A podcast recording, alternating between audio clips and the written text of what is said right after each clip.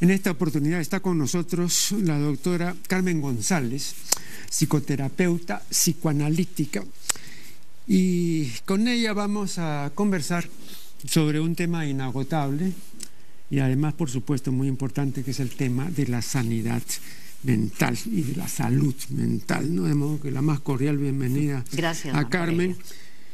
Y te contaré que ayer, preparando eh, las preguntas para este programa, estuve revisando el libro de Honorio Delgado, Freud y el psicoanálisis, es una compilación muy buena que hizo el recordado Javier Mariate, ¿no? Bueno, eh, recuerdo que cuando se cumplió el décimo aniversario de la muerte de Otto Rank, Honorio Delgado publicó, eh, perdón, eh, pronunció, no, una, expuso una, una ponencia acerca de Otto Rank que, está incorporada en este libro. Y hay una cita, entre otras, muy interesante que a la letra dice, ¿no? El texto de Honorio se titula Otto Rank y el psicoanálisis. Entonces dice lo siguiente, Rank no acepta el concepto médico de curación. Proclama que es un error esperarla del análisis. Este no puede curar, porque la vida es siempre penosa, es el padecimiento de lo problemático. Entonces frente a ella el neurópata carece de protección. Solo puede balancear y desplegar sus energías donde le sea posible lograrlo. El psicoanalista comete un error al ofrecer la normalidad al neurópata, pues éste no puede ni quiere alcanzarla. El fin del tratamiento no es cuestión de contenido, sino de dinámica. Alcanzar el punto donde el sujeto no necesite ya de ayuda y pueda por sí mismo, con sus propios recursos y a pesar de su constitutiva imperfección, ejercitar su voluntad en la arena del mundo real, exterior e interior. Eh, el doctor Honorio Delgado comenta esto y dice que es una visión realista de las cosas, ¿no? ¿Qué dice la doctora González? Bueno, yo coincido, ¿no? Pero también creo que en pocas veces uno puede decir que nunca más voy a necesitar de, este apoyo, porque conforme pasa la vida te encuentras con problemas muy graves, diferentes, y entonces siempre se necesita a veces una mirada diferente y que nos den un recurso diferente para enfrentar la vida. Yo coincido, la curación no se logra. Lo que se logra es que damos una serie de recursos como para enfrentar mejor y ya conocer nuestra propia dinámica. Pero aún así hay situaciones nuevas que otra vez nos hacen regresionar, no al extremo de como comenzamos, de cuando comenzamos una terapia, pero de todas maneras. Hay muchos eh, terapeutas que son solteros, se hace un análisis y pueden creer que están bien, pero mm. cuando se encuentran con la pareja, cuando la pareja les remueve emociones, otra vez entran los conflictos. O sea, esto es inacabable, la lucha contra todo, que, todo lo que tiene el hombre dentro, todos esos impulsos que vienen de este cerebro mamífero, reptil, mm. es inacabable. Ahora, hay personas evidentemente que están mejor facultadas para enfrentar situaciones difíciles, ¿no? Eh, desde hace ya varios años se usa el concepto de resiliencia, ¿no? Para indicar precisamente esta capacidad de, remontar la cuesta cuando otros no pueden remontarla. De modo que también aquí entra a tallar ese aspecto que eh, no sé si es adquirido, me parece pues yo no que sé, quizás algo genético también, ¿no? Claro, no, pero hay personas mejor defendidas. Sí, pero eh, yo estoy pensando... Y habría que ver también, hay una cuestión sexual, si uno de los sexos está, es más proclive a... Claro, yo estaba eh, el otro día viendo que eh, una mujer había matado a su hija y pensaba que, que si a lo mejor yo hubiera tenido esa historia, esa madre que era proxeneta, a lo mejor hubiera hecho lo mismo. O sea, se trata de los insumos con los que uno viene, con los que uno, de los que uno recibe, ¿no? Entonces, qué difícil hablar entre un buen padre o un mal padre, ¿no? De externamente, pero a veces los padres dan lo que pueden. La idea es, en este mundo, tratar de tener más recursos, ¿no? Pero también para eso el Estado no ayuda en nada, pues la salud mental. Es como que naces con lo que te dan buenamente. Pero eh, este, yo, yo he visto, por ejemplo, en, programas de orientación eh, parental, eh, de estos hay, hay varios programas, que es corriente que se le diga a la madre sobre todo, ¿no? Lo que tu hijo necesita es amor, cariño, etc. Eh, entonces tienes que darles y creo que en muchos casos se está pidiendo una cosa que no puede dar. Imposible. ¿De dónde va a sacar si ella está llena de resentimiento, de odio, de pena? ¿De, ¿De dónde va a sacar? Imposible. Esa palabra es tan falsa. Cuando alguien, alguna paciente me dice, doctora, mi novio me dijo que me amaba. Yo le dije, primero hay que verlo, porque esto es como un sobre. Hay que ver qué trae adentro. De repente vas a tener que correrte. Imagínate que sea un celoso patológico. Tienes que correrte. O sea, mm. ¿qué será amor? ¿No? O sea, mm. Es una palabra que, está, es como un sobre listo para llenarse con lo que tiene el que te va a dar amor, ¿no? Claro. Eh, eh, cuando en 1955 Eric Fromm publicó su libro Psicoanálisis de la sociedad contemporánea, ¿no? sostuvo que el verdadero problema de la salud mental no es eh, por qué hay algunas personas que enloquecen y se neurotizan, sino porque la mayor parte de las personas no se enloquecen ni se neurotizan. Esto decía hace 58 años. Pero yo no creo que ahora eh, pueda decirse lo mismo, ¿no? Eh, yo no creo que ahora la mayor parte de las personas no, no enloquecen ni se neurotizan. Habría que invertir los términos. Pero eso también crea otros problemas, y es que en estos 58 años, ¿qué cosa ha ocurrido? Para que lo que antes era, digamos, hasta cierto punto minoritario, hoy sea más bien mayoritario. Claro, y eso no solo se da por problemas en el hogar, sino por, problemas de la sociedad. Esta sociedad te enloquece, ¿no? Entre que no tienes dinero, que no hay recursos y que te presionan para que adquieras recursos, entre que te dice la Constitución de que todos somos iguales y resulta que porque tienes el pelo más, más, eh, más, más lacio ya no te tratan igual. O sea, todo es enloquecedor en esta sociedad. Claro, pero a lo que iba es a esto, ¿no? Eh, haciendo simplemente una comparación, eh, llegaríamos rápidamente a la conclusión de que hace 50 o 60 años había más salud mental, que ahora. Que ahora, Pues sería, se trataría de eso, ¿no? Claro, bueno, yo creo que lo que encuentro es que la sociedad está absolutamente o sea, en gran parte perturbada, ¿no? Perturbada. El que no está perturbado en la oficina o el dueño que explota y, el que no está perturbado en su casa y pega a sus hijos o el hombre que no está el hombre que eh, está sentado en un taxi hace 50 años y que soñó con otras cosas y se encuentra sin dientes sentado y nunca planificó eso, lo que me dice es que nadie o muy poca gente tiene un yo que lo gobierne. Es como que la gente vive como en una forma casi automática. Entonces, ¿qué ha pasado, no? ¿Qué ha pasado con la sociedad? Como decía eh, el filósofo Ortega y Gasset, vive con espontaneidad vegetal, sí, pues. Sí, algo de ese orden. Mira, una vez yo fui a, dar un, curso y empecé por preguntar, tú, ¿qué piensas hacer dentro de 10 años? Tú, dentro de 5. Gente de diferente edad. Yo esto no lo había pensado, ¿ah? Mm. La verdad es que no. Señor, usted tiene 30 años, tiene un hijo, sí. Y, y, está en este puesto 10 años. ¿Y qué va a ser dentro de 20 cuando Ah, bueno, no lo había pensado. O sea, la gente vive la vida como un gran día gris, sin darse cuenta del tiempo. Tener el sentido en tiempo y es un desarrollo, y la gente no tiene sentido de tiempo. Bueno, eh, la llamada Escuela de Madrid, que es una escuela filosófica, ¿no? Ortega, Marías, García Morente, etcétera, mm, destacaron siempre el hecho, y me parece muy bien, de que el hombre es un ser futurizo los otros seres no son futurizos, viven absolutamente el presente. Pero nosotros eh, nos proyectamos al futuro. Y entonces tú dentro de dos horas tienes que atender a tal o cual paciente y en, la noche tienes que hacer esto, etc. O sea, estás desde ahora tú previendo y arreglando cosas que no han ocurrido. Eh, claro, cuando uno hace esta proyección, digamos, en términos razonables, ¿no? Eh, y que es una proyección, llamémoslo pues, sostenible. Entonces está bien la futurización.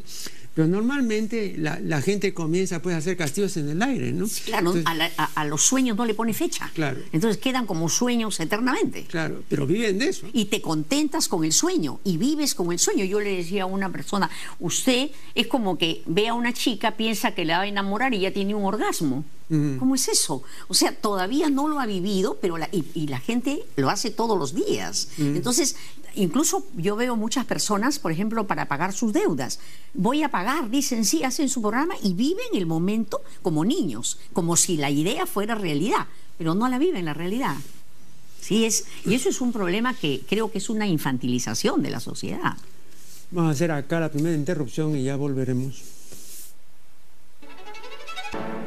Estamos dialogando con la doctora Carmen González. Bueno, antes de hacerle una pregunta, una pregunta más de fondo, eh, voy a hacer una pregunta que también en realidad es de fondo, pero que no, estaba prevista, no, acaba de ocurrírseme. Eh, se trata de lo siguiente, eh, la última vez que estuvo entre nosotros el gran pintor mexicano José Luis Cuevas, en una entrevista muy interesante, le preguntaron cuántas mujeres había tenido en su vida y con cuántas mujeres había eh, tenido este, convivencia, intimidad. ¿no? Entonces dijo, exactamente no, no, podría decir, pero alrededor de 500, eh, de las cuales 495 eran madres. Bueno, eh, y habló que la persona que desee emparejarse, que lo haga con una madre porque tiene una serie de ventajas sobre la chica soltera, que puede ser bonita y todo, pero no sirve eso.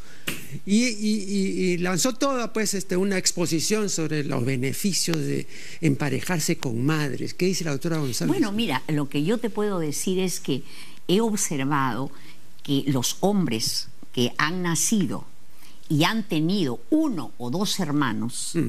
se casan muchas veces con mujeres que ya son madres, como si necesitaran revivir esa emoción de estar al lado de una madre nutricia donde saben que van a ser bien recibidos. Eso, eso está vinculado al afecto materno, ¿no? A esa necesidad o a esos deseos eh, que siempre quedan en los hombres y que realmente nunca se resignan a no tener ese vínculo sexual con la madre, ¿no?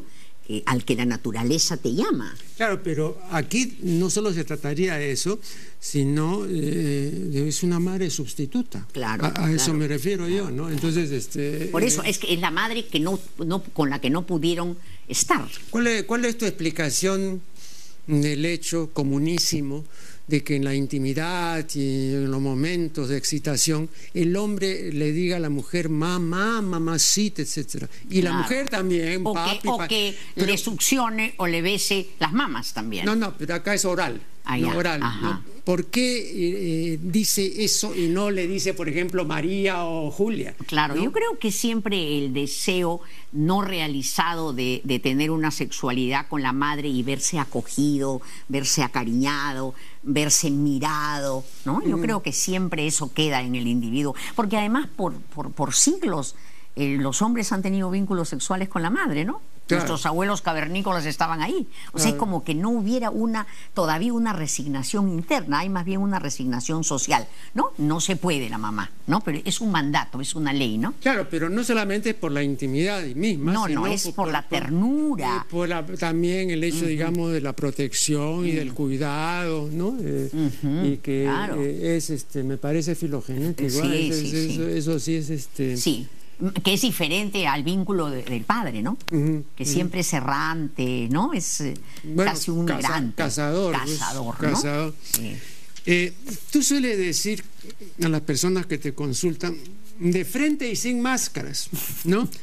Y en este caso máscara significa embuste, mentira, engaño, farsa, ¿no? Y entonces en tal sentido, quitarnos la máscara, ¿no? Peligrosísimo es también. Sincerarnos, mostrarnos como lo que realmente somos. Sin embargo, máscara eh, se dice en latín persona, es el término en latín, y entonces eh, de ahí viene el hecho clarísimo de que nuestra personalidad es un enmascaramiento. total, sí, claro. Desde pequeños. Hacemos mecanismos porque las penas de los niños son agonías, las rabias son para matar y el pobre niño eh, antes de verse totalmente exterminado por los padres, tiene que llenarse de máscaras y entonces... Claro, pero yo voy a esto. Nuestra vida es una representación, ¿no? Eh, este, estamos, digamos, en el gran teatro de la vida y nosotros somos actores. Entonces, unos actúan bien, otros mal y otros regular. Es que si no te conviertes en loco. Todos cumplimos una función. Entonces, pero son representaciones de personajes enmascarados. Sí, de acuerdo. si tú te atreves a decir que, que lo que realmente sientes eres un loco. Una vez una señora me dijo, mi niño, cuando lo llevo a una reunión, apenas llego, dice, aviso que no quiero saludar a nadie. Entonces el niño decía lo que, lo que le parecía, ¿no? Pero eso era visto como loco. Mm. ¿No? Decía, este niño no tiene censura porque tiene que ser educado. Y el chico decía, pero si no quiero saludar a nadie. Mm. Sí, pero entonces yo le decía, bueno, que salude, pero usted tiene que respetar que no desea, pero hay que saludar, ¿no? Hay que, que es diferente a querer, ¿no? Por eso de ahí viene pues el, cuento ese que es verídico, en una reunión social de alto copete, dialogan una señora y un caballero, y la señora le pregunta, ¿y a usted le gustan los niños caballeros? Me encantan. Así, ¿no? sobre todo cuando lloran. Cuando lloran, qué raro. Sí, porque entonces se los llevan. yo me acuerdo que cuando yo era muy joven fui a una reunión y entonces eh, nos pasaron por segunda vez mm. unos sándwiches riquísimos. Entonces eh, todo el mundo le habían gustado y le decían, sírvete. No, gracias, no, gracias. Y yo no había escuchado ese no, gracias. Y dije, yo, yo sí quiero. Mm. Entonces mi mamá me dio un codazo, me dijo, esa no es manera de contestar.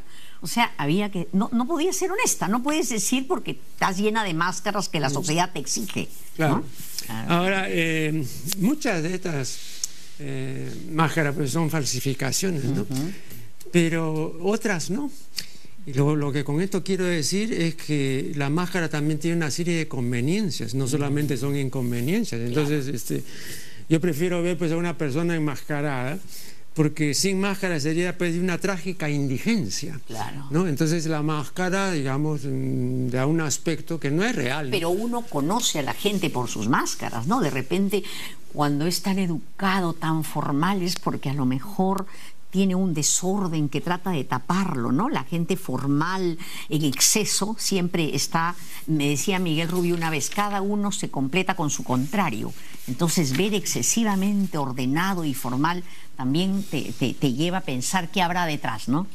Pero, eh, aunque claro, lo que voy a citar es un, es un fenómeno anormal, ¿no? Pero de todas maneras como es recurrente vamos a tener, tiene pues una normalidad social. La, sociedad puede normalizar patologías por ejemplo ha normalizado el enamoramiento que es pues, patológico muy bien. Entonces, este, pero si fuera así, este, imagínate la cantidad de equivocaciones en el enamoramiento. Claro. Y después el enamoramiento dice, ah, caramba, no sabía que era así, ahora comienzo a ver de que me estaba engañando, de que me estaba diciendo no. Sí, pero... Eh, Fue necesario... Sí, pero no, no, no lo vio, no podía verlo. No quería verlo. No, no quería, no, tampoco podía. porque tenía un régimen, ¿no? un régimen atencional anómalo, ¿no? Entonces estaba pensando las 24 horas en la fulanita y la fulanita las 24 en el fulanito. Pero hay actos que son patéticos. Cuando yo voy a un matrimonio religioso me parece patético cuando habrá hombres que son fieles, muy pocos conozco, mm. pero de hecho la, la, mujer, la mujer se la cree, no sé, pero de repente hay una emoción a la hora del matrimonio religioso. la mujer? No, pero escúcheme, pero en porcentaje no sé, pero mira, mira lo que te voy a contar. De repente yo, me, me, parece patético que los dos miren así la cruz y digan que van a ser fieles, cuando yo pienso que qué difícil. ¿No? Las mujeres ahora cada vez con el trabajo hay más posibilidades de poder eh, eh, engañar cuando no está satisfecha y que son muchísimas veces, pero los hombres saben muy bien que la fidelidad es, es una farsa, la mayoría, y sin embargo van a la iglesia y en ese momento se la creen. Mm. A mí me parece que es algo realmente patético, ¿no? Claro, además, este, creo que todo el mundo, todo el mundo este, no, y además no hay, llevar, no, no, hay ni siquiera necesidad de llevar a la práctica, pues, toda la gente ya imagina los engaños. Claro, claro, claro, en ese caso serían nulos todos los matrimonios, porque desde el comienzo han sido mentira, ¿no? Han firmado una falsedad. Claro. ¿No? Entonces no, no va a caminar tampoco el asunto por claro, Claro, sí, sí. eh, cada seis u ocho meses eh, se publica una nueva investigación, una nueva estadística acerca del consumo de drogas y de bebidas alcohólicas entre los jóvenes. Y cada vez comprobamos que este consumo aumenta y cada vez se hace más publicidad. Antes era sábado y domingo, ahora son los jueves de amigos, el miércoles de no sé qué, he escuchado el otro día, o sea... Claro, pero, pero voy a este hecho, ¿no? Y además las edades están bajando, ¿no? Porque ya antes era, pues ahí sorprendía mucho, pues unos jovencitos de 14 años que están tomando y todo, ahora ya se... De, 12. Claro. Entonces, eh, de manera general... Eh, porque tampoco el fenómeno no es tan reciente. ¿ah? O sea, yo recuerdo en una oportunidad en 1969 eh, concurrí al Colegio Sofiano eh, para dar una conferencia sobre educación sexual. Y ya se comentaba entre las alumnas del cuarto año, y además no solamente se comentaba, sino que se veía ¿no? que eran algunas consumidoras de marihuana. En el año 69, y así abiertamente, mm, decían este, que iban al baño a fumarse un pito, ¿no? O sea, ostentaban todavía. Pero todo escondido, ¿no? Y los padres... Claro, no, pero quiero decir, estamos hablando de más de 40 años. Claro, El asunto tiene ya una larga historia, pero ahora eso se ha multiplicado y han aparecido nuevas drogas, etcétera, ¿no? Entonces, eh, después del siguiente corte, lo que quiero es que nos diga, eh, porque supongo que este tiene una etiología causal múltiple, ¿no? Pero las principales razones, o sin razones, creo yo, de esta multiplicación adictiva. De modo, a hacer acá una pausa, una nueva pausa y ya regresaremos.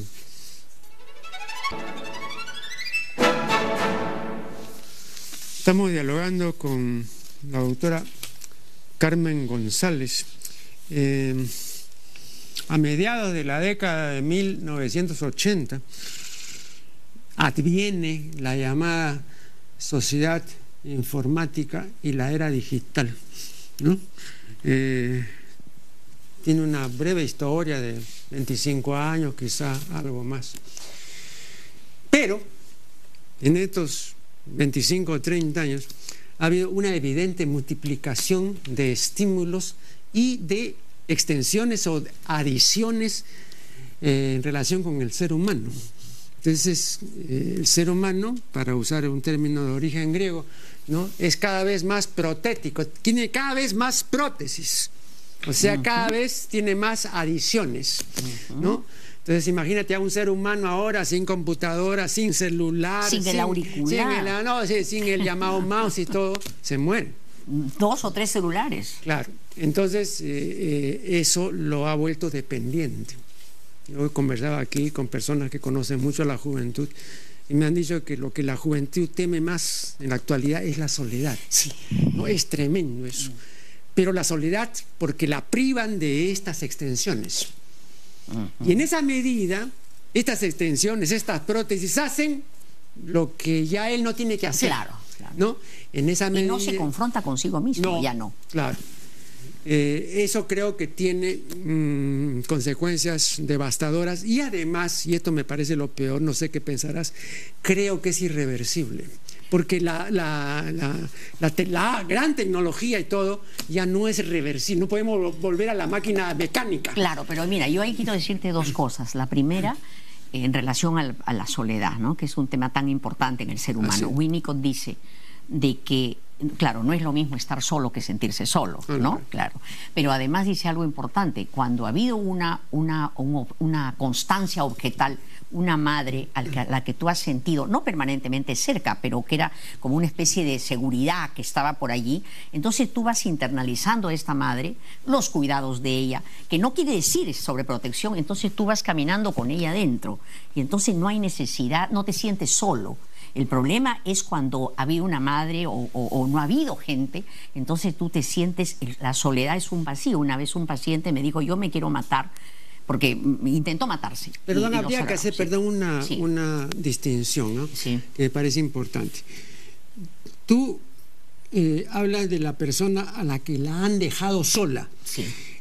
Pero hay la elección voluntaria de la soledad y entonces se habla desde hace ya un buen tiempo de la solitariedad Cuando uno elige voluntariamente estar solo. Pero, pero me refiero yo únicamente a la primera infancia cuando en los dos o No, tres pero en años. cualquier época de la vida lo pueden dejar momentito, solo a uno, pues. momentito, en la primera infancia necesitamos a alguien, un ser humano. Después, qué maravilla que eliges estar solo. Hasta en la sabiduría popular dice más vale solo que mal acompañado. Pero me refiero que has debido tener ahí una impronta materna, has tenido una sombra ahí. Y después, por supuesto que es mucho más saludable estar solo que, que estar con alguien que te perturba. Aunque hay gente que la soledad le duele tanto que aunque sea per- eh, quieren que alguien les pegue, ¿no? Claro, eso es lo que decía Spitz, ¿no? De la privación del cuidado, de la presencia materna, ¿no? Entonces él hablaba de la depresión anaclítica, Claro, ¿no? claro. Y un paciente que, que lo salvaron del- de- porque había intentado suicidarse, dijo, déjenme, porque cuando me siento solo siento que caigo por un vacío sin fin. Así es que déjenme matarme, ¿no? Entonces, eso es importante sobre la soledad. Pero también quería decirte algo sobre los equipos, ¿no? Vino un alemán hace poco, no recuerdo el nombre, lo tuve en el programa, que decía que habían hecho una investigación y era patético cómo los niños ya no necesitaban ni siquiera ser creativos, ni moverse, No, no. porque todo lo hacía la televisión, Claro. todo. Y esto es absolutamente dañino porque nos recorta facultades enormes a las criaturas, pero hay que hacer uso, y- pero no abuso, ¿no? Uno tiene que tener la tecnología al servicio de lo que nosotros creemos, pero no depender, ¿no? Pero a veces los niños, para no estar solos, se meten ahí. Por eso el estar, cuando los niños están en el Internet, no es la enfermedad, sino es el, el síntoma de que algo está pasando, ¿no? Claro, pero además mm, no hay que olvidar eh, el carácter irreversible. Sí, sí. No, porque uno podrá Hay una dependencia absoluta, y, y todo sí. lo demás y podrá uno este, cometer eh, excesos. Eh, hay una famosa frase de, un- de, de Blake, de William Blake, famoso místico, y que defendía eso. Decía, el camino del exceso conduce al palacio de la sabiduría. Porque uno no sabe lo que es bastante si antes no sabe lo que es más que bastante. Y así pues hasta allá. ¿no? Claro. Entonces esa es la, la política actual. ¿no? Hay que recorrer el camino del exceso para saber qué es lo que es más que bastante. Hasta que revientes. Claro, Sí, claro, claro. Y además es, y yo no entiendo, por ejemplo, Porque no tiene ningún mecanismo el ser humano de Para- de protección. controlar. no, hay No hay- no hay control, no, no hay un servo ahí que te controle. Claro, o sea, eh, ha- hay mujeres que se dejan maltratar y piensan que esta vez es la última y hay que ver pues esta película, ¿te acuerdas de los? Ajá. Para eh, la capacidad de dañar es infinita. Infinita. Infinita, o sea, no para. No para. Claro. Y eso, y eso es bien peligroso, ¿no? Porque hay gente, por ejemplo, en esta sociedad hay muchas mujeres masoquistas que se dejan maltratar y dicen, ya esta es la última vez. No, no saben que, que- que no hay límite ni para sufrir ni para odiar, ¿no? Pero, ¿qué haces tú cuando se presentan estos problemas, por ejemplo, de adicción a los videojuegos y de que el chico está 18 horas eh, frente a la pantalla, etcétera, y está enviciado? Bueno, lo que le hacemos, por ejemplo, es decirle que tiene derecho a sus videojuegos, pero lo que tiene derecho a todo. O sea, tiene derecho a jugar en el parque y tiene derecho a- y tiene obligación de estudiar y derecho para, para hacerse de, a- de- de un futuro, pero también tiene derecho a jugar. Pero los juegos, por ejemplo, tradicionales ya nadie juega. Nadie juega. Claro, entonces, por eso me refiero a estos juegos electrónicos, pues, ¿no? Sí. Sí. Sí, parece que la cuestión es cantidad, ¿no? O sea, pero no es irreversible un gusto por estos juegos. Y además el gusto por los juegos destructivos, sí, ¿no? Donde, digamos, matas, matas a, todos. A, todos, ¿no? Matas a todos, Eso, ¿no? Claro. claro. Y descargan toda su agresividad allí, ¿no? Pero en la fantasía, porque no es en la realidad. Mm. A un chico yo le decía, tú eres un campeón, ¿no? O sea, eh, tus dedos pulgares son los campeones, o sea, has matado a 20, ¿no? Pero al final en el salón eres el último, ¿no? Claro. Ahora, eso también, digamos, ocurre ya con el sexo. El También. sexo virtual, digamos, entonces Claro. eso es otra, ¿no? Pero que no solo es virtual, ¿no? Porque en, eh, he tenido pacientes, por ejemplo, que me las traen, que el novio ha descubierto que la chica le engaña y ponen el- la videocámara Mm. y están con alguien y se masturban en- en- para que el otro vea, etcétera, y el otro le dirige lo que tiene que hacer. O sea, tampoco no es tan virtual, ¿no? Mm. Porque viene a ser un autoerotismo también, ¿no? Claro, sí. Y a la vez permite que el otro te vea, ¿no? Pero, Sí, es, hay, que, hay que poner unos límites, sino que estamos en una sociedad tan llena de problemas concretos del día a día y que, real, de sobrevivencia casi, que no hay tiempo para hablar de estas cosas, no hay tiempo para darse cuenta que el ser humano es integral, hay, que llevarlo a, una, a un cierto equilibrio. Ahora, para llevarlo a ese cierto equilibrio, habría que hacer una mudanza que yo no veo cómo se puede hacer, ¿no? Estamos en una videocracia. O sea, lo primero y lo más importante es el ver. Muy bien. Y hacerse ver. Claro. Pero ya no estamos en una lectocracia. ya la lectura pasó a un segundo o tercer plano. Entonces eso ya no es lo importante. Y como dicen los chinos, ¿no? Si estás más de tres o cuatro días sin leer, se nota. Bueno, acá está, no digo tres o cuatro días, 30, 40 días sin leer ni una línea, y entonces se nota muchísimo. Entonces hay ahí una depauperización, hay ahí un vacío que yo no sé cómo se va a llenar, si es que, si es que fuera posible llenarlo. Yo creo que hay personas que han pasado la línea, ¿no? Hay personas que no van a pasar nunca la línea. ¿Por qué? Porque yo siento que hay personas que ya están tan con tanta precariedad emocional que lo único que hacen es autodestruirse y no les interesa absolutamente nada y a montones de muchachos desertan del colegio, desertan eh, de los estudios de la universidad, están emborrachándose y yo veo qué difícil me parece salvarlos, muy difícil, muy mm, difícil. Mm. Sin embargo, hay personas que tienen algo, ¿no? rescatable, pero alguien tiene que ir en su ayuda, ¿no? La sociedad definitivamente no va pero hay a veces un familiar, un tío que puede rescatar, ¿no? Pero además podrían ser los medios de comunicación, pero los medios de comunicación también te embrutecen, ¿no? Bueno, sobre todo, ¿no? Casi todos. hay, hay, programas lindos como el tuyo, ¿no? Bueno. Que te hace pensar. a veces un poco también, eh, yo te veo y, me siento un poco eh, pesimista, digo, Dios mío, ¿cómo ah, está el mundo? Pero también hay que ver la realidad. Pero yo creía, yo creía que yo era realista, ¿no? Porque no, no, veo ahí, digamos, eh, indicar ciertos hechos. Pero a veces uno quiere negar la realidad. Ah, bueno, claro. No, bueno. Déjanos negar la realidad a veces. Sí, ¿no? Sí. Pero eso te más Déjanos adelante. creer, aunque sea por un instante, déjame fantasear que el amor existe, aunque sea un minuto. A propósito de eso, Schiller decía, y creo que con razón, que eh, no se puede, al menos en Occidente, concebir el amor, el amor sin sufrimiento. Y esto se ve muy claramente entre los eh, fundadores de religión, decía Schiller, ¿no? Y por esa razón Cristo es el más amado, sobre todo por las mujeres, porque es el que más ha sufrido. ¿Tú crees en esta conexión Pero ah, no, que el amor y el sufrimiento están juntos, claro. Porque hay celos, porque hay mm, fantasías de que puedes quitarse. Y además porque se va a desaparecer de todas maneras esa magia, ¿no es cierto? Mm. La realidad va a matar la magia, van a haber otras cosas en cambio, ¿no es cierto? Pero, pero eso, no entiendo mucho eso de que lo aman porque sufre o, porque les da pena o porque su sentimiento maternal hace que le tengan pena, no sé. No hay ninguna historia de amor en Occidente. Sin sufrimiento, sí. Y una, una historia en la cual haya pues un matrimonio feliz no tiene historia. Sería lo más aburrido. Claro. claro. Pero mira, yo te voy a contar, tú tienes que haber leído el Shogun, ¿no es cierto? Entonces, eh, en, un en un determinado momento, toda Mariko-san Butaro, la que se enamora de Ajin ¿te acuerdas? Eh, él le dice... Eh, ¿Tú te has enamorado alguna vez? Mm. A la japonesa y la japonesa le dice, amor, ¿qué es eso? Eso es una invención cristiana. Eso no existe. Para nosotros existe la lealtad, el compañerismo, la atracción sexual, pero amor, mm. ¿qué es eso? Eso, eso no existe. ¿Qué, será? Y la prueba es que le trae a él y le dice, quizás quieres un joven, y le trae un joven para estar con él. Entonces le dice, no entiendo a los cristianos, ¿no? Vamos a hacer acá una última interrupción y ya regresaremos.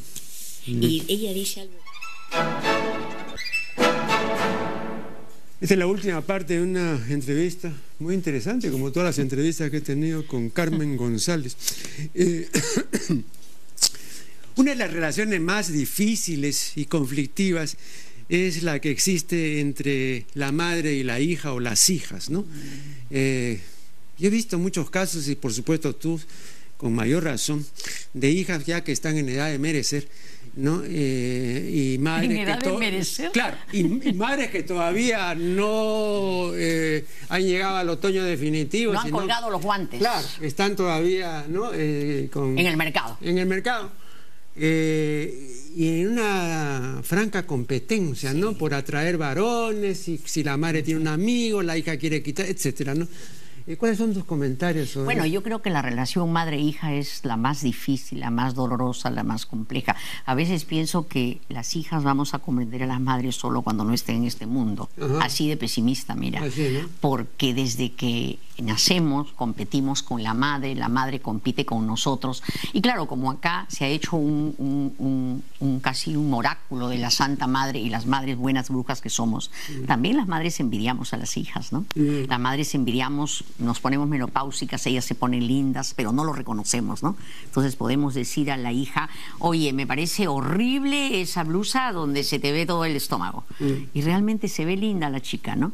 Pero también hay una envidia de nosotros, ¿no? Entonces creo, además, imagínate tantas mujeres que han sido las segundas para el padre, las terceras, a veces no han tenido padre, y de repente viene un hombre, le dice mamitas lindas, preciosas, se enamoran, nace una niña y ya se dedican a su hija, ¿no? Mm. Y la hija es la reina, ¿no? Ahora, también he visto patologías muy graves cuando hay padre y madre que están muy ensamblados y no le dan espacio a la hija o sea, la hija como que va a ser, la hija necesita sentirse reina aunque sea por un día, pero cuando padre y madre se necesitan muchísimo, se necesitan, que es diferente amarse, mm. entonces no le dan espacio a la hija, las hijas se perturban mucho, ¿no? Porque sienten que, o sea, la niña por su Edipo también necesita sentirse en algún momento, aunque sea un minuto, sentirse que es la reina de su papá.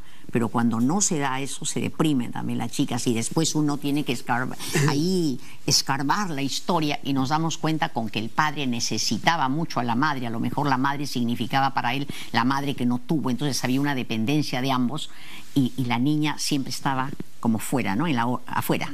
Entonces eso también las perturba mucho. O sea, es muy difícil, pues. E, es, las relaciones humanas son tan difíciles. yo recuerdo eh, una observación muy perspicaz del famoso novelista David Herbert Lawrence, ¿no? el amante de Lady Chatterley.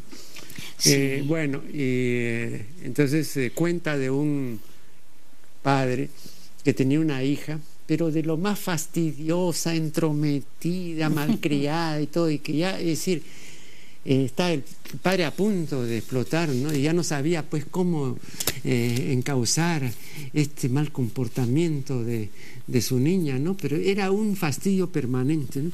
Hasta que un día ya no pudo, ¿no? Y le dijo, este, te voy a hacer una confesión y te lo voy a decir absolutamente con toda la verdad. El único placer que tú me has dado en la vida ha sido el que tuve en el momento de engendrarte. bueno, claro, no, es que debe ser ya una saturación tremenda. Claro, pero es que también yo creo que eh, los padres muchas veces hacen competir a la hija con la madre muchísimo a veces. Son padres que a veces no, los, no se han sentido amados, entonces inconscientemente las ponen en competencia también, ¿no? Y es una manera de agredir a su mujer también, ¿no? Ahora, en sectores populares, eh, porque tú no te estás refiriendo en este caso a los sectores populares, pero eh, este, el, el, hecho del mayor incremento de conductas incestuosas se debe que a la precariedad. Yo creo que yo creo que hay muchos factores. Primero, que son personas que eh, no, no, no, hay un descontrol de impulsos, hay eh, eh, la, frustración social también, el no tener futuro te lleva al alcohol y entonces atacan, no te controlan impulsos y dentro de eso el incesto. Pero sí me he encontrado con que muchas mujeres inconscientemente o casi no sé si preconscientemente, pero permiten el incesto del padre con la hija. Es como que hay autores que dicen de que ellas quisieron tener vínculo sexual con el padre, pero inconscientemente hacen que eso lo haga con, el propio padre, ¿no? Ahora, aparte de eso, en los, en los sectores populares la pobreza también hace que estén muy juntos todos, que duerman en una cama, que el hermano vea a, las hermanitas en trusa, ¿no es cierto? Aparte de los padrastros, ah, porque los padrastros ya son otros, otros personajes, ¿no? Mm. Y que están eh, eh, metiéndose siempre y enamorando a las, a las chicas, pero también hay mujeres que les cuesta mucho romper con el, con el compañero cuando se enteran de un incesto, ¿no?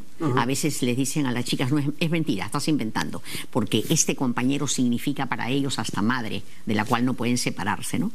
Entonces... En los eh, últimos años eh, ha habido un aumento notorio de matricidios. Que antes no lo sabía, ¿no? Por lo menos eh, en esa cantidad. Eh, ¿A qué atribuyes tú este aumento? Bueno, eh, yo creo que antes no, no se ha visto, ¿no? Hubo un caso bueno, no, matricidio no, no he, no he, conocido en la historia, no he conocido. Pero acá, por ejemplo, yo creo que hay mucho, eh, el hecho de que las hijas, antes las, creo que las hijas había un cierto temor por la madre. Mm. En cambio ahora como que ese temor se ha diluido, entonces ha dejado los impulsos más afuera, ¿no? En el caso de, de, de Yamoja, por ejemplo, yo una vez vi que el señor decía, ya les he prohibido a, ellas que entren una al cuarto de la otra, o sea, las ponían en igual nivel, las estaba haciendo competir, ¿no? Y después en el caso de la otra chica, de la Elita, eh, la madre, fíjate, la madre, la señora, la contadora, hacía de madre de todos sus hermanos y eso causa muchos problemas en la familia porque los hijos nunca se sientan hijos, porque se sienten hermanitos menores de los tíos. Y entonces, cuando estaban matando a la contadora, eh, la, chica le dice, a ver, pues llama a tu papá y a tus hermanitos, ¿no? Entonces era como que la chica le guardaba rencor a la madre porque no fue su madre, era hija única, pero no era hija única, ¿no? Eso más deben haber factores genéticos, eh, factores eh, de identificaciones con el padre, haber visto problemas con el padre, ¿no? Pero sí ha sido terrible los matricidios, ¿no? Ahora, Ahora siempre el odio, es, el amor y el odio están juntos, ¿no es cierto? Entonces eh, por alguna por algunos factores ya. el, odio es más fuerte. Sí. Es que nacemos es, más arcaico también. sí, nacemos con odio y la función de la madre es eh, con cariño casi bajar esa temperatura del odio que a veces las mujeres no lo pueden hacer porque Ahora, están hay una cosa que ha comprobado la escuela de etología contemporánea y que te la comunico rápidamente claro tiene un largo desarrollo pero como noticia no y es que eh, no se ha descubierto ninguna sociedad en la cual eh, el amor exista solo. En todas eh, está con el odio. Claro. Porque lo contrario, lo contrario del amor no es el odio. Claro. No es. No, no, es la indiferencia. Entonces, claro. es no existir. Claro. Que no haya nada. Entonces, desde la época de la prehistoria, para imaginarse qué cosa sería el amor, es el comportamiento de cría. Claro. entonces es la madre que tiene la, la, prole, que la cuida, la protege, la mamante, etcétera. Y el padre es el cazador, el que sale y todo, y cuida, puede que no vengan los animales salvajes. Cuida la caverna para que no entren las fieras, lo, que, lo que ahora no hacen los hombres. entonces tienes ahí, ¿no? La, agresión y el odio. O sea, ese es algo inseparable. Y solamente en algunas especies, ¿no? Eh, como por ejemplo, este, se ve el caso de eh, los cocodrilos, por ejemplo solamente existe la agresión. No hay, no hay eh, lo que llamaríamos de una manera general el amor. ¿no? Solamente hay una conducta agresiva. Y por, eso será que... El, o sea, es una cosa tiburónica, tiburónica, no, no existe, no, no, no. Y por eso será que en el cerebro la capa más profunda es la capa ah, reptiliana. Claro, claro. La capa reptiliana, que es la que funciona a todo dar en esta sociedad. Ah, porque la gente hasta ahora no sabe que el pensamiento es el que va a disuadir de la acción sino que Pero lo malo, lo malo, mi querida Carmen, es que el pensamiento es muy lento. Sí. Y eh, eh, la emoción es muy rápida. Entonces, si tú vas a querer que, que, el pensamiento o la razón modere o restrinja o, conduzca ¿no? Eh, a la emoción. Es este... Pero ¿qué pasa, por ejemplo, Marco Aurelio, cuando dos personas están peleando? Y entonces tú le dices a uno, hermano, no pelees, déjame que lo mate, dice, están peleando. Si tú a eso me dices, acaban de robar tu Toyota, no puede ser, dice. Automáticamente pasa el pensamiento. ¿A dónde fue? ¿No? Ahí sí se pasa, porque hay un interés personalísimo. Claro, ya es una, eh, pero, pero esos no son pues los casos comunes, claro. Sí, es que difícil, ese es un proceso, ¿no?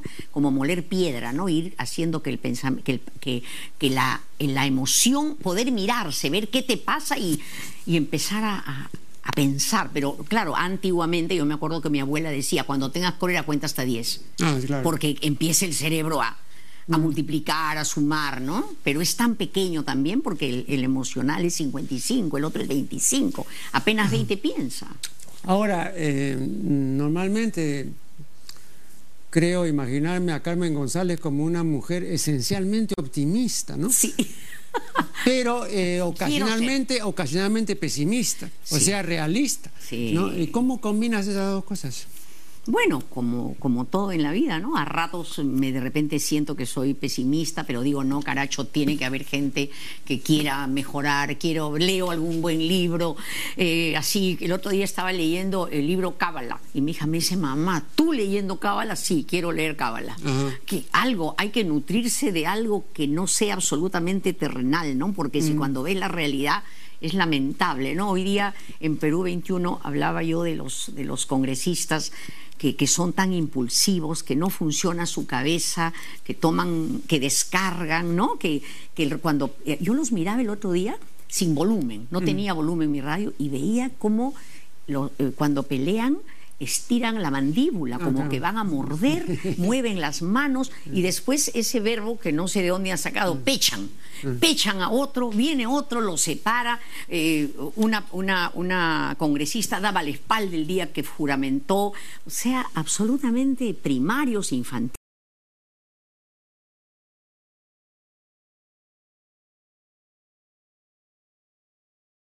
Eh, unos folletos o unos fascículos de divulgación, etcétera. ¿En qué quedó eso? Mira, ¿sabes lo que ocurre, eh, Marco Aurelio? Tengo, eh, tengo grabados 30 CDs y quiero hacer 100. Ah, porque como soy comunicadora con la voz y entonces quiero hacer 100 para ver si ya tengo 32 a ver si con 100 se mueve un chip de la gente un pequeño chip pero mi idea no es hacer un libro cualquiera sino que un libro que sea no voy a decir sanador, pero que vaya por esa línea, que tú puedas leer y sentir, si hablo del miedo, que ese es tu miedo y que de alguna manera cómo lo exorcizas, pero no encuentro la forma todavía. Y yo no quiero escribir por escribir, quiero un libro donde algo te mueva, ¿no? Claro. Porque si no, no, por escribir no.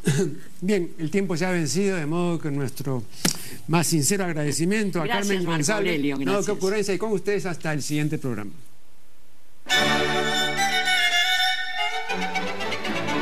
Entonces siempre se necesita a veces una mirada diferente y que nos den un recurso diferente para enfrentar la vida. Yo coincido, la curación no se logra. Lo que se logra es que damos una serie de recursos como para enfrentar mejor y ya conocer nuestra propia dinámica. Pero aún así hay situaciones nuevas que otra vez nos hacen regresionar, no al extremo de como comenzamos, de cuando comenzamos una terapia, pero de todas maneras. Hay muchos eh, terapeutas que son solteros, se hace un análisis y pueden creer que están bien, pero mm. cuando se encuentran con la pareja, cuando la pareja les remueve emociones, otra vez entran los conflictos. O sea, esto es inacabable, la lucha contra todo, que, todo lo que tiene el hombre dentro, todos esos impulsos que vienen de este cerebro mamífero, reptil, mm. es inacabable. Ahora, hay personas evidentemente que están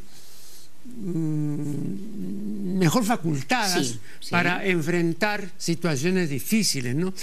Eh, desde hace ya varios años se usa el concepto de resiliencia, ¿no? Para indicar precisamente esta capacidad de, remontar la cuesta cuando otros no pueden remontarla.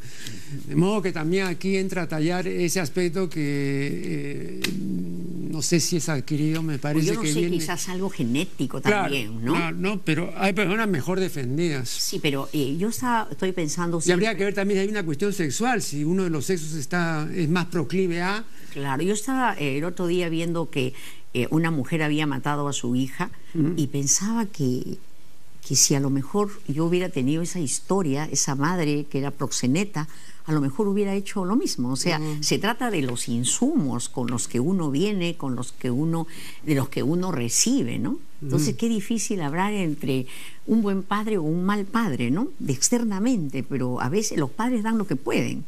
La idea es, en este mundo, tratar de tener más recursos, ¿no? Pero también para eso el Estado no ayuda en nada, pues la salud mental.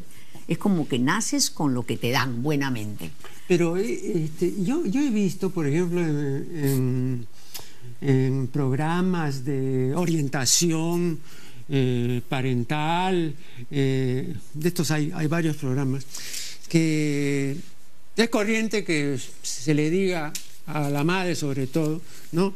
Lo que tu hijo necesita es amor, cariño, etc. en esta oportunidad está con nosotros la doctora Carmen González, psicoterapeuta psicoanalítica, y con ella vamos a conversar sobre un tema inagotable y además, por supuesto, muy importante, que es el tema de la sanidad mental y de la salud mental. ¿no? De modo que la más cordial bienvenida a Carmen. Y te contaré que ayer, preparando eh, las preguntas para este programa, estuve revisando el libro de Honorio Delgado, Freud y el psicoanálisis, una compilación muy buena que hizo el recordado Javier Mariátegui, ¿no? Bueno, eh, recuerdo que cuando se cumplió el décimo aniversario de la muerte de Otto Rank, Honorio Delgado publicó, eh, perdón, eh, pronunció, no, una, expuso una, una ponencia acerca de Otto Rank que, está incorporada en este libro. Y hay una cita, entre otras, muy interesante que a la letra dice, ¿no? El texto de Honorio se titula Otto Rank y el psicoanálisis. Entonces dice, si tienes que darles y creo que en muchos casos se está pidiendo una cosa que no puede Imposible. dar. ¿De dónde va a sacar si ella está llena de resentimiento, de odio, de pena? ¿De, ¿De dónde va a sacar? Imposible. Esa palabra es tan falsa. Cuando alguien, alguna paciente me dice, doctora, mi novio me dijo que me amaba. Yo le dije, primero hay que verlo, porque esto es como un sobre. Hay que ver qué trae adentro. De repente vas a tener que correrte. Imagínate que sea un celoso patológico. Tienes que correrte. O sea, mm. ¿qué será amor? ¿No? O sea, mm. Es una palabra que, está, es como un sobre listo para llenarse con lo que tiene el que te va a dar amor, ¿no? Claro. Eh, eh, cuando en 1955 Eric Fromm publicó su libro Psicoanálisis de la sociedad contemporánea. ¿no? Sostuvo que el verdadero problema de la salud mental no es eh, por qué hay algunas personas que enloquecen y se neurotizan, sino porque la mayor parte de las personas no se enloquecen ni se neurotizan. Esto decía hace 58 años. Pero yo no creo que ahora eh, pueda decirse lo mismo. Dice lo siguiente, Rank no acepta el concepto médico de curación. Proclama que es un error esperarla del análisis. Este no puede curar, porque la vida es siempre penosa, es el padecimiento de lo problemático. Entonces, frente a ella, el neurópata carece de protección. Solo puede balancear y desplegar sus energías donde le sea posible lograrlo. El psicoanalista comete un error al ofrecer la normalidad al neurópata, pues éste no puede ni quiere alcanzarla. El fin del tratamiento no es cuestión de contenido, sino de dinámica. Alcanzar el punto donde el sujeto no necesite ya de ayuda y pueda por sí mismo, con sus propios recursos y a pesar de su constitutiva imperfección, ejercitar su voluntad en la arena del mundo real, exterior e interior. Eh, el doctor Honorio Delgado comenta esto y dice que es una visión realista de las cosas, ¿no? ¿Qué dice la doctora González? Bueno, yo coincido, ¿no? Pero también creo que en pocas veces uno puede decir que nunca más voy a necesitar de, de este apoyo, porque conforme pasa la vida te encuentras con problemas muy graves, diferentes y